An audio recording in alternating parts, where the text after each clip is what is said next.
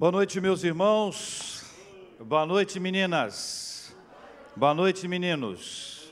Que Deus abençoe a sua vida, a sua casa, a sua família em nome de Jesus. Amém. Por favor, abra sua Bíblia em Êxodo, capítulo 14, por favor. Nós vamos ler alguns versículos desse texto sagrado, palavra de Deus para a nossa vida. Você sabe que a Bíblia é a nossa única regra de fé e prática, é assim que os reformados declaram ser a Bíblia. A Bíblia para nós é a palavra de Deus, é a nossa única regra de fé e prática. Êxodo, segundo livro da Bíblia, capítulo 14. Quero convidar você a ler comigo alguns versículos desse texto, palavra de Deus para a nossa vida. Veja, irmãos, a metanoia, metanoia, é uma, é uma palavra que para algumas pessoas é conhecida por uma perspectiva, por outras é uma palavra absolutamente desconhecida.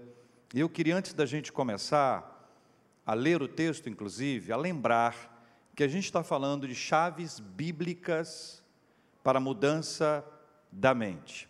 Eu queria apresentar uma definição, queria que vocês acompanhassem comigo na tela.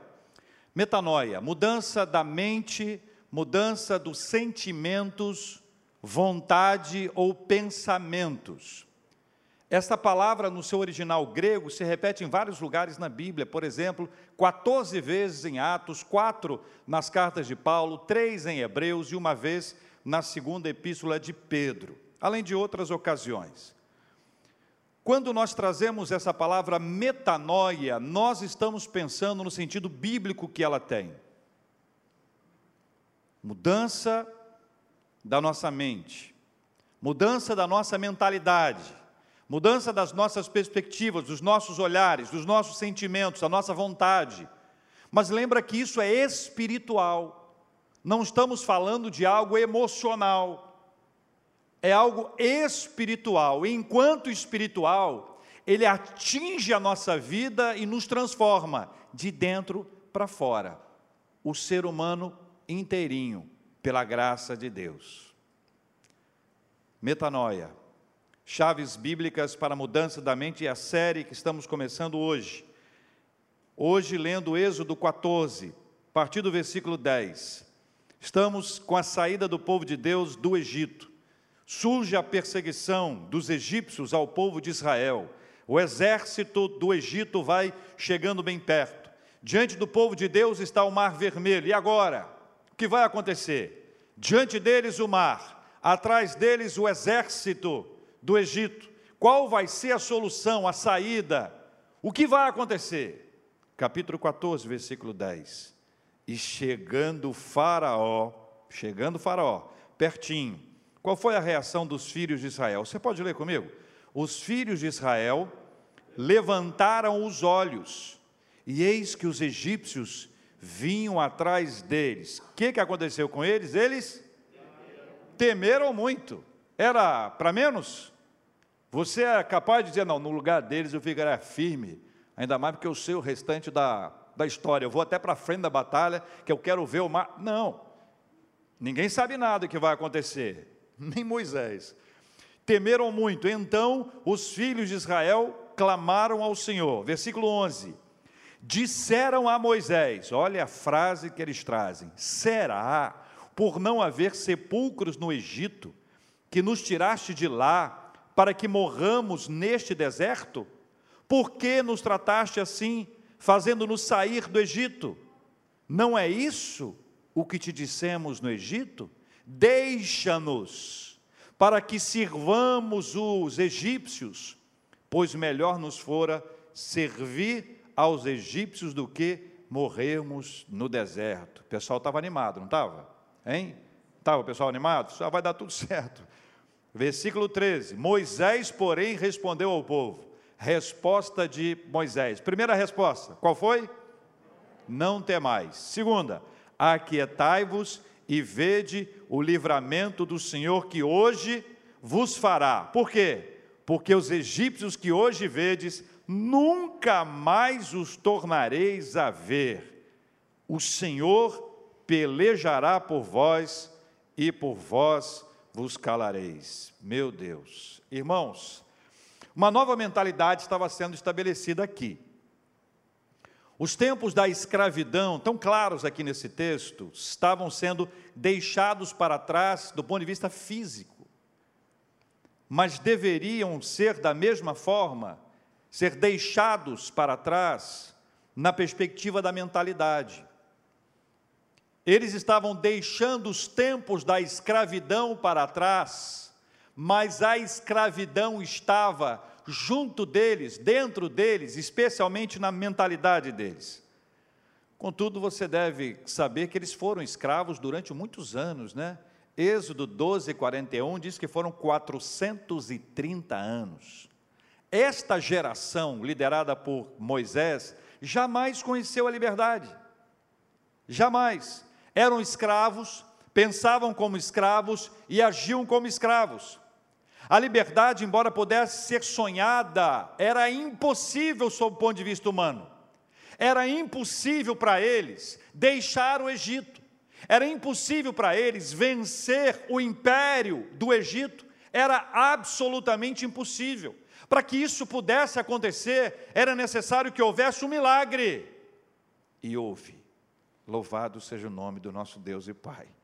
Deus resolveu tirar o seu povo da escravidão levar esse povo para uma terra onde eles pudessem cultuar ao Senhor, onde eles pudessem servir ao Senhor, onde eles pudessem adorar ao Senhor, onde eles pudessem receber a bênção da doce e poderosa presença do Senhor. A questão é que neste percurso entre lá e cá, eles precisavam ter uma mentalidade transformada, deixar de pensar como escravos, de agir como escravos, e passar a experimentar uma renovação da mente, nós sabemos que isso não é fácil.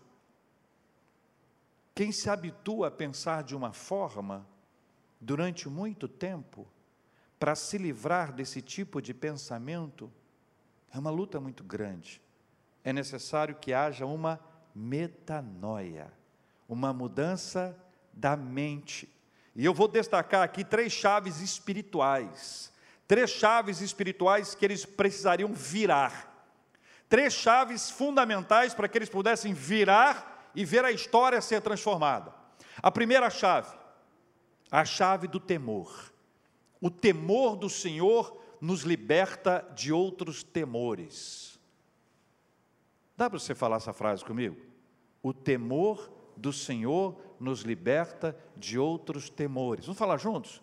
O temor do Senhor nos liberta de outros temores. No texto aqui, a chegada do exército egípcio, do egípcio implicava por si só numa derrota iminente do povo de Israel. O povo que não tinha treinamento, não tinha equipamento, não tinha estrutura, não tinha nada. Os capturados aqui certamente seriam torturados. E a dose de sofrimento na volta à escravidão seria multiplicada. Ou seja, do ponto de vista humano, o que os esperava era terrível. Ter medo numa circunstância como essa era da natureza humana, era a coisa mais normal do mundo. Temer aqui era algo da natureza humana, afinal de contas, eles sabiam da sua fragilidade bélica diante de o poderio daquele grande império do Egito. Isso se ampliou ainda mais porque diante dele estava o Mar Vermelho.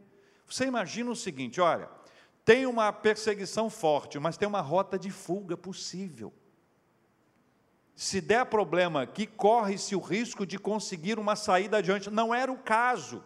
Então, a natureza humana nos levou a ter o tipo de medo natural da carne que é, é, é, é era esperado para aquele instante. Veja o que eles dizem nos versículos 11 e 12. Eu destaquei, mas quero que você leia comigo mais uma vez. Será por não haver sepulcros no Egito que nos tiraste de lá, para que morramos neste deserto? Olha a expectativa deles. Por que nos trataste assim, fazendo-nos sair do Egito? Não é isso que te dissemos no Egito? Deixa-nos para que sirvamos os egípcios, pois melhor nos fora servir aos egípcios do que morrermos no deserto. As frases são revestidas de profunda contundência. Eles temiam os egípcios e aparentemente eles se sentiam mortos sem nenhuma esperança. Nesse momento, uma importante chave seria virada. E a chave é: a quem eles deveriam temer? Até aqui, eles estavam temendo as forças bélicas do Egito, estavam lembrando das coças, dos chicotes, das surras, do sofrimento daquele tempo, imaginavam a possibilidade de serem aprisionados novamente e agora serem obrigados a viverem debaixo de um jugo ainda pior, de serem torturados ainda mais. Então, diante dessa história, havia o medo, mas era hora de virar uma chave, e essa chave espiritual era fundamental, e ela começa na fala de Moisés para eles, no versículo 13. É a primeira frase que Moisés traz para eles, e a frase é: Não temais, não temais. A fala de Moisés parece descabida, imprópria e delirante, a não ser que ele mesmo já tenha experimentado a mudança de mentalidade. O fato das dez pragas anteriores, do chamado, da história, das transformações vividas por Moisés, davam a ele a possibilidade de declarar em alto e bom som: não temais. Moisés não era senhor da situação, Moisés não tinha controle sobre o que viria a acontecer. O texto nos mostra que ele não sabia o que iria acontecer, mas uma coisa ele sabia: melhor era temer a Deus, e quem teme a Deus não tem medo de mais nada. Essa chave estava sendo virada naquela hora. Ao dizer não temas, Moisés não estava subestimando o poder do Egito, mas estava colocando o poder do Egito no seu devido lugar. Devido lugar. E aqui eu faço um gráfico com as mãos para que você tenha essa ideia. Até aquele instante, o medo das forças do Egito estava neste nível. E Moisés estabelece agora que o temor tem que ser a Deus. Então não é que o poder do Egito se tornou mais frágil, não é que eles se tornaram fracos, não. Mas ele estava ensinando o povo a colocar aquela adversidade, o problema, o sofrimento, aquela luta no seu devido lugar. Deus é maior. É esta lembrança que está sendo dita para esse povo que não sabia o que era não ser escravo. Vocês estão me entendendo? Que eles agiam como escravo, pensavam como escravo, sonhavam como escravo e queriam voltar a ser escravos. Porque eles estavam com medo. Eu também teria. Você que tem mais fé que eu, não, mas eu teria. Muito, muito medo. Aí acontece uma coisa linda. A Bíblia diz que a frase de Moisés, ela, ela, ela não se associa à negação do poderio do Egito, mas ela agora é associada a uma nova mentalidade. Não temais é colocar a adversidade, o exército do Egito no seu devido lugar, é estabelecer um outro nível de relacionamento com o Senhor. É o Senhor que está diante de nós e esta foi a primeira chave. O temor do Senhor nos liberta de outros temores. O temor do Senhor nos liberta de outros temores. Submeta os seus temores, os ditos e aqueles que a gente tem até medo de dizer. Não tem isso, gente. Tem coisa que a gente tem medo, que a gente tem medo até de falar. A gente é melhor não falar, melhor não falar. Submeta todos os seus temores, os ditos e os que você tenta esconder ao Senhor dos Senhores, a quem tememos e quem tem todo o poder e autoridade. Esta foi a primeira chave. O temor do Senhor nos liberta de outros temores. Vamos falar juntos? O temor do Senhor nos liberta de outros temores. Essa foi a primeira chave. A segunda chave. Segunda chave, confie em Deus e siga caminhando. Confie em Deus e siga caminhando. Diante de uma adversidade que supostamente nós conseguimos enfrentar, o nosso coração não se inquieta. Tranquilo. Deixa comigo. Deixa comigo, tranquilidade. Entretanto, quando não podemos controlar, resolver ou dar um jeito, nos percebemos diante de um gigante. O vale da sombra da morte, posso dizer de carteirinha, é assustador. A experiência de sofrer uma traição, quem já passou por isso, é cruel. o impacto de um diagnóstico pessimista. Já passou por isso? Desestabiliza a gente. Uma crise financeira nos atormenta. Essas e outras situações se comparam àquela experiência que a gente diz assim: quantas vezes eu já ouvi isso? O meu chão se abriu, ou o teto desabou sobre a minha cabeça. Não é isso que a gente fala? Circunstâncias como essas que nós passamos na nossa vida. O poderoso exército do Egito estava chegando perto, eles estavam vislumbrando, perto, mais perto e mais perto, e eles naturalmente estavam espumando ódio desejo de vingança. Você se lembra qual foi a décima praga? Ou você leu na Bíblia ou viu na novela. Durante a novela, as pessoas me perguntavam, pastor, eu falei assim, está na Bíblia, você vai ver o final. A novela com o final mais previsível do mundo. Mas eu dizia assim: olha, tem que ver se está na Bíblia. Checa na Bíblia. Qual foi a décima praga? Modos primordiais. Então você imagina bem, tá? Imagina comigo aqui a história. Vem o exército do Egito. De cada soldado do, do exército do Egito morreu o seu primogênito, inclusive de Faraó. Pense como eles estavam espumando vingança, desejo de tomar, no mínimo, cada primogênito do exército de, do, do povo de Israel que estava ali para dar o troco, desejo de vingança, espumando aquilo. A última das dez pragas foi essa. E era agora a hora que a segunda chave precisaria ser virada para esse povo. Se a primeira chave é esta chave do temor, a segunda chave, a partir de agora, não mais importaria o nível de adversidade, nem o tamanho dos problemas. A mensagem foi: confie em Deus e siga caminhando.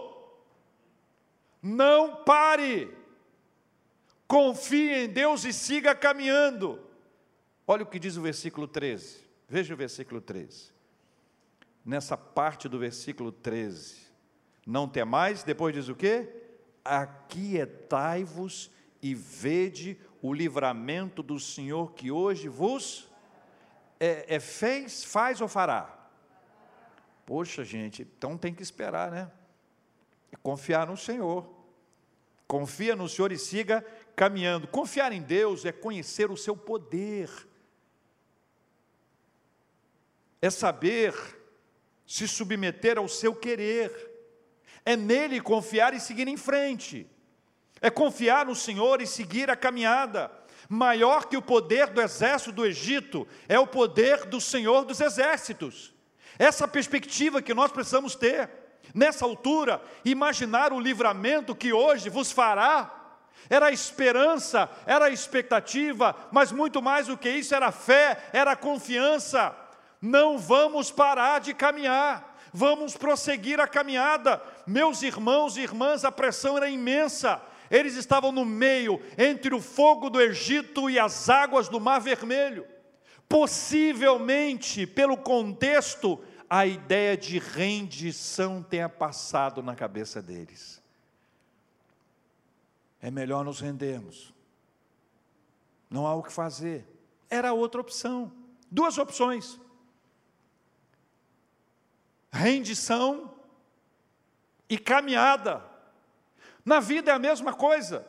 Nas horas das lutas, das batalhas que nós todos enfrentamos, existem diversos momentos em que nós queremos parar, em que a nossa opção é nos rendermos, é dizermos: não, eu, eu não vou, eu não aguento, eu não suporto, eu não quero mais saber. Todas essas sensações batem à porta do nosso coração e da nossa mente. Entretanto, nós precisamos compreender que render-se poderia ser uma alternativa, poderia ser uma saída, ainda que humilhante, mas era uma saída que os manteria vivos. Mas não, meus irmãos, render-se diante dessa ou de qualquer outra adversidade, não foi e jamais pode ser uma opção. Aquele que se rende a Deus,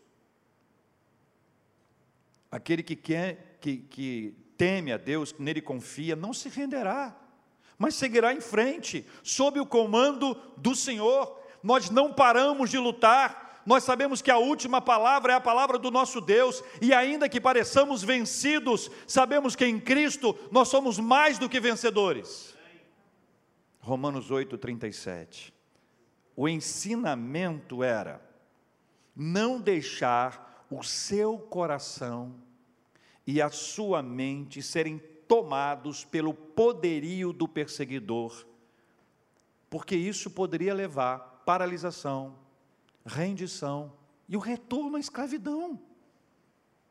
A nova mentalidade, referida no versículo 13, que nós acabamos de ler, ela se concretiza no 15. Olha o 15. Disse o Senhor a Moisés. O que, que ele diz aí? Por que clamas a mim? Depois o que segue a frase? Dize aos filhos de Israel que marchem, marchem. Esta é a hora da confiança no Senhor. A segunda chave é a chave confie em Deus e siga caminhando. Não importa o tamanho do problema, da adversidade, dos desertos da nossa vida, não importam as dificuldades que nós já enfrentamos, que estamos enfrentando ou que iremos enfrentar. Esta nova chave da mentalidade espiritual nos leva a confiar em Deus e seguir caminhando. Lembro de uma irmã querida que foi ao médico e o médico disse para ela assim: Ei, dona Fulana, não adianta, desista. E disse a seguinte frase: senta e chora. Eu nunca mais esqueci essa frase otimista. Senta e chora.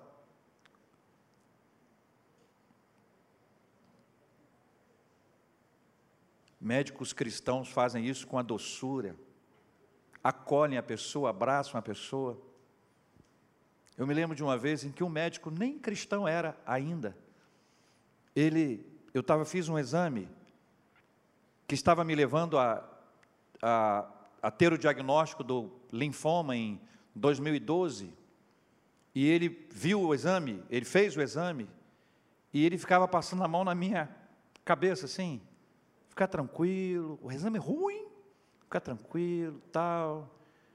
Aí ele falou assim: olha, você pode fazer dois tipos de exame, ou é biópsia ou é não sei o quê. Um sei o que eu nem lembro. Eu perguntei para ele assim: qual que você acha que é o melhor para resolver logo? Ele falou: biópsia. Eu falei: é isso que eu quero. Sem saber o que eu estava falando de verdade ali. Eu estava só querendo saber. Mas eu nunca vou me esquecer a doçura da presença dele ao meu lado o carinho dele naquele cabelo que iria cair e que voltaria pela graça de Deus mais preto e mais bonito. Agora já começou a embranquecer, mas também, né, gente? Chega uma hora que, hein? Você tem duas opções: ou cabelo branco ou.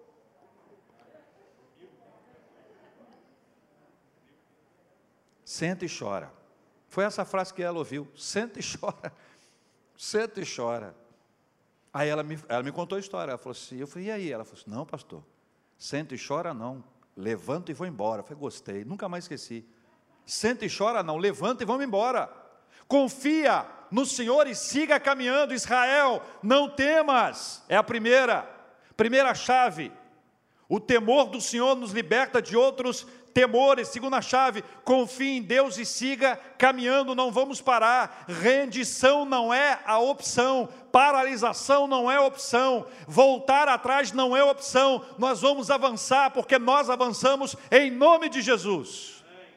Metanoia. Terceira e última.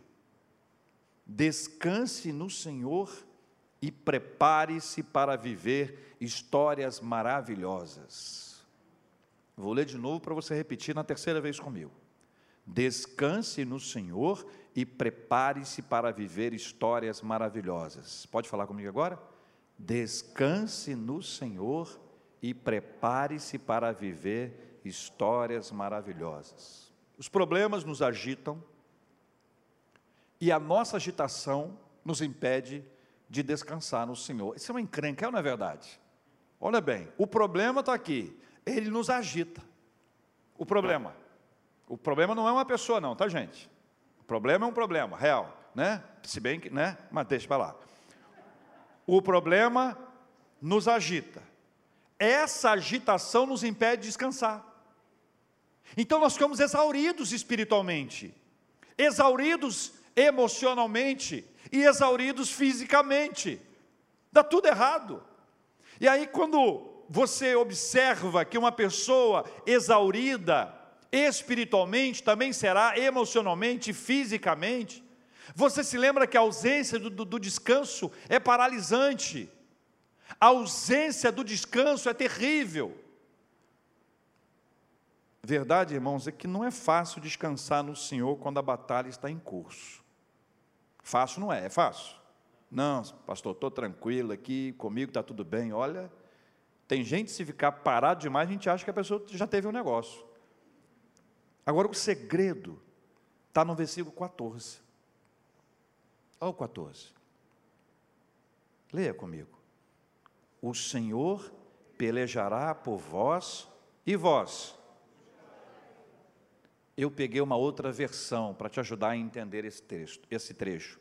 Diz assim: O Senhor lutará por vocês. Então somente acalmem-se. Calma. Descansa. O Senhor pelejará. O povo não sabia o que era isso. Você consegue entender que o povo não sabia o que era isso? O povo sabia o que era ser escravo. Então não parecia ser razoável descansar numa circunstância daquela. Não parecia razoável descansar numa hora como essa. Como nós não conseguimos explicar o que é a paz. Paz para mim é o primeiro milagre. Entre um momento e a cura, este momento e a solução, vem a paz. A paz não vem quando a resposta boa chega. A paz não vem quando a boa notícia nos aquece o coração. Não, a paz vem a despeito, apesar da notícia ruim. Por isso a paz é um milagre. O milagre da paz é o primeiro milagre. O milagre da paz é o milagre que invade a nossa vida, e ainda que nós venhamos a passar por lutas e dificuldades, e vamos passar, pela graça do Senhor, o nosso coração será inundado pela paz. Esse, ó, olha para mim, tem explicação? Vamos perguntar um, um teólogo bom. Paulo de Tarso. Apóstolo Paulo, fala para mim sobre a paz. Qual será a resposta dele? Quem sabe? Vocês sabem. Humildade, é lindo ver a humildade. Não, deixa outro falar. Não, pastor, não, pode deixar outro. Eu sei, eu sei. Eu sei que vocês sabem. Que Paulo disse: a paz de Deus que. Olha aí que coisa linda. Excede a todo entendimento. Isso quer dizer o quê? O que quer dizer quando excede a todo entendimento? Hum, consigo explicar não. Mas Paulo, você não consegue? Não, consigo não. Se você não consegue, Pedro, ih, e João, melhor não continuar. A paz é o primeiro milagre. É incrível. É como se Deus estivesse dizendo assim: descansa, Israel. Israel, descansa, vou pelejar por você. Agora imagine se você ouvisse Deus dizendo isso para você, com seu nome. Descansa, vou pelejar por você. Você entende quando vira essa chave? Você entende que, que mudança de mentalidade espiritual isso gera para nós quando nós entendemos isso? O Senhor lutará por vocês, então somente acalmem-se. A cena que se segue é essa: Israel passando a pés enxutos, do lado de cá o muro de água, do outro lado de cá o muro de água. Eles vão avançando, vão avançando, sem saber o que está acontecendo, sem que eles tivessem feito absolutamente nada para que aquela água fizer, ficasse ali, para que a outra água ficasse aqui, para que eles pudessem andar em pés, a pés enxutos. Eles só ouviram a voz do Senhor através do homem de Deus que ali estava, para dizer para eles: Olha, o Senhor pelejará por vós e vós vos calareis. Acalmem-se, descansem. O adversário não determina o que vai acontecer. A luta, o sofrimento não determina o que vai acontecer. O Senhor nos levará a viver experiências maravilhosas. Amém, irmãos? O relato dessa batalha será um testemunho para todas as nações. Desse momento aqui em diante, vários textos vão se reportar a esse episódio. Raabe vai declarar isso claramente. Vai dizer isso para os espias que lá estão e ela, pela graça do Senhor, mais uma ação misericordiosa de Deus, ela é preservada. As pessoas de perto falarão, as pessoas de longe falarão, mas sobretudo o que Deus estava determinando além de trazer o seu nome para que as nações pudessem temê-lo, era inserir dentro do coração do seu povo esta verdade: que o Senhor peleja por nós. Sabe o que disseram os egípcios depois de tudo que eles viram? Está na Bíblia, versículo 25, veja aí comigo. Então disseram os egípcios, achou aí, versículo 25? O que, que eles disseram. Leia comigo. Fujamos da presença do Senhor. Agora presta atenção, ó. Fujamos da presença de Israel, por quê? Vocês estão entendendo? Vocês estão entendendo que a fala de Moisés para o povo foi ouvida só pelo povo, mas que o povo do Egito percebe isso, e lá no versículo 25 eles dizem: Fujamos da presença de Israel, porque o Senhor peleja por eles contra os egípcios. Mais adiante, no versículo 31, o povo declara o que estava começando a ser escrito no coração e na mente deles. 31, leia comigo 31. E viu Israel o que? O grande poder que o Senhor exercitara contra os egípcios. Agora preste atenção. E o povo temeu ao Senhor. E mais o que? E confiou no Senhor. E mais em quem? Em Moisés, seu servo. Essas, essa, essa virada é a virada do descanse no Senhor e prepare-se para viver histórias maravilhosas. A situação não era simples. E eu não quero simplificar a situação de ninguém. Nenhum de nós sabe das batalhas que o outro vive. Nenhum de nós sabe a dor que, que o outro tem. Ninguém vive uma situação igual à do outro, ainda que seja uma circunstância semelhante. As questões internas de cada um de nós, que mexem com a nossa fé, precisam ser apresentadas diante de Deus. E é necessário viver uma metanoia. É preciso viver uma mudança de mente.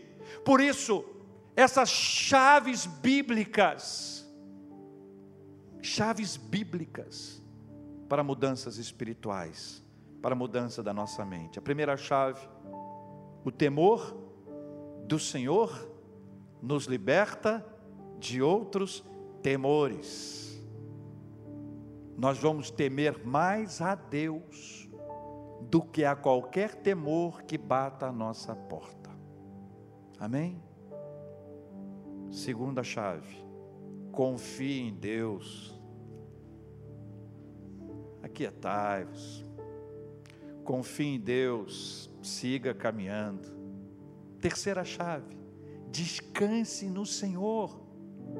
Sabe quem peleja por nós? Então descansa. Descanse no Senhor e prepare-se para viver histórias maravilhosas. Tudo na Bíblia. Mudança de mente, metanoia, chaves bíblicas. E eu quero convidar você a orar. Sabe por quê, irmãos? Porque a gente tem que receber a palavra e colocar diante de Deus. E a gente precisa se abrir para o Senhor e dizer para Ele: Senhor, olha, eu preciso. Estou virando as três chaves hoje. Essa chave eu já virei. Oh, Senhor, obrigado. Essas duas são mais difíceis para mim. Sabe quem vai te ajudar a fazer isso? O Espírito Santo de Deus. Vamos ficar de pé, irmãos. Vamos colocar as nossas vidas diante de Deus em oração. Metanoia chaves bíblicas para a mudança da nossa mente. Feche os seus olhos. Esteja em oração diante de Deus. Esteja em oração diante do Senhor.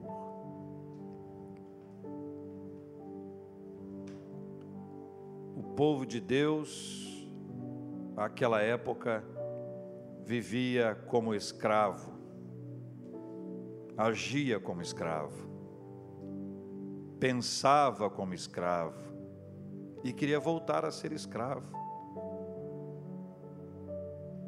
Aliás, nem queria ter deixado de ser escravo. Aí o Senhor traz para eles um, uma grande oportunidade. E aqui nesse texto começa a ensiná-los: olha, não temais, não fiquem com medo deles, não fique com medo disso, não fique com medo do futuro do que vai acontecer. Não tem mais.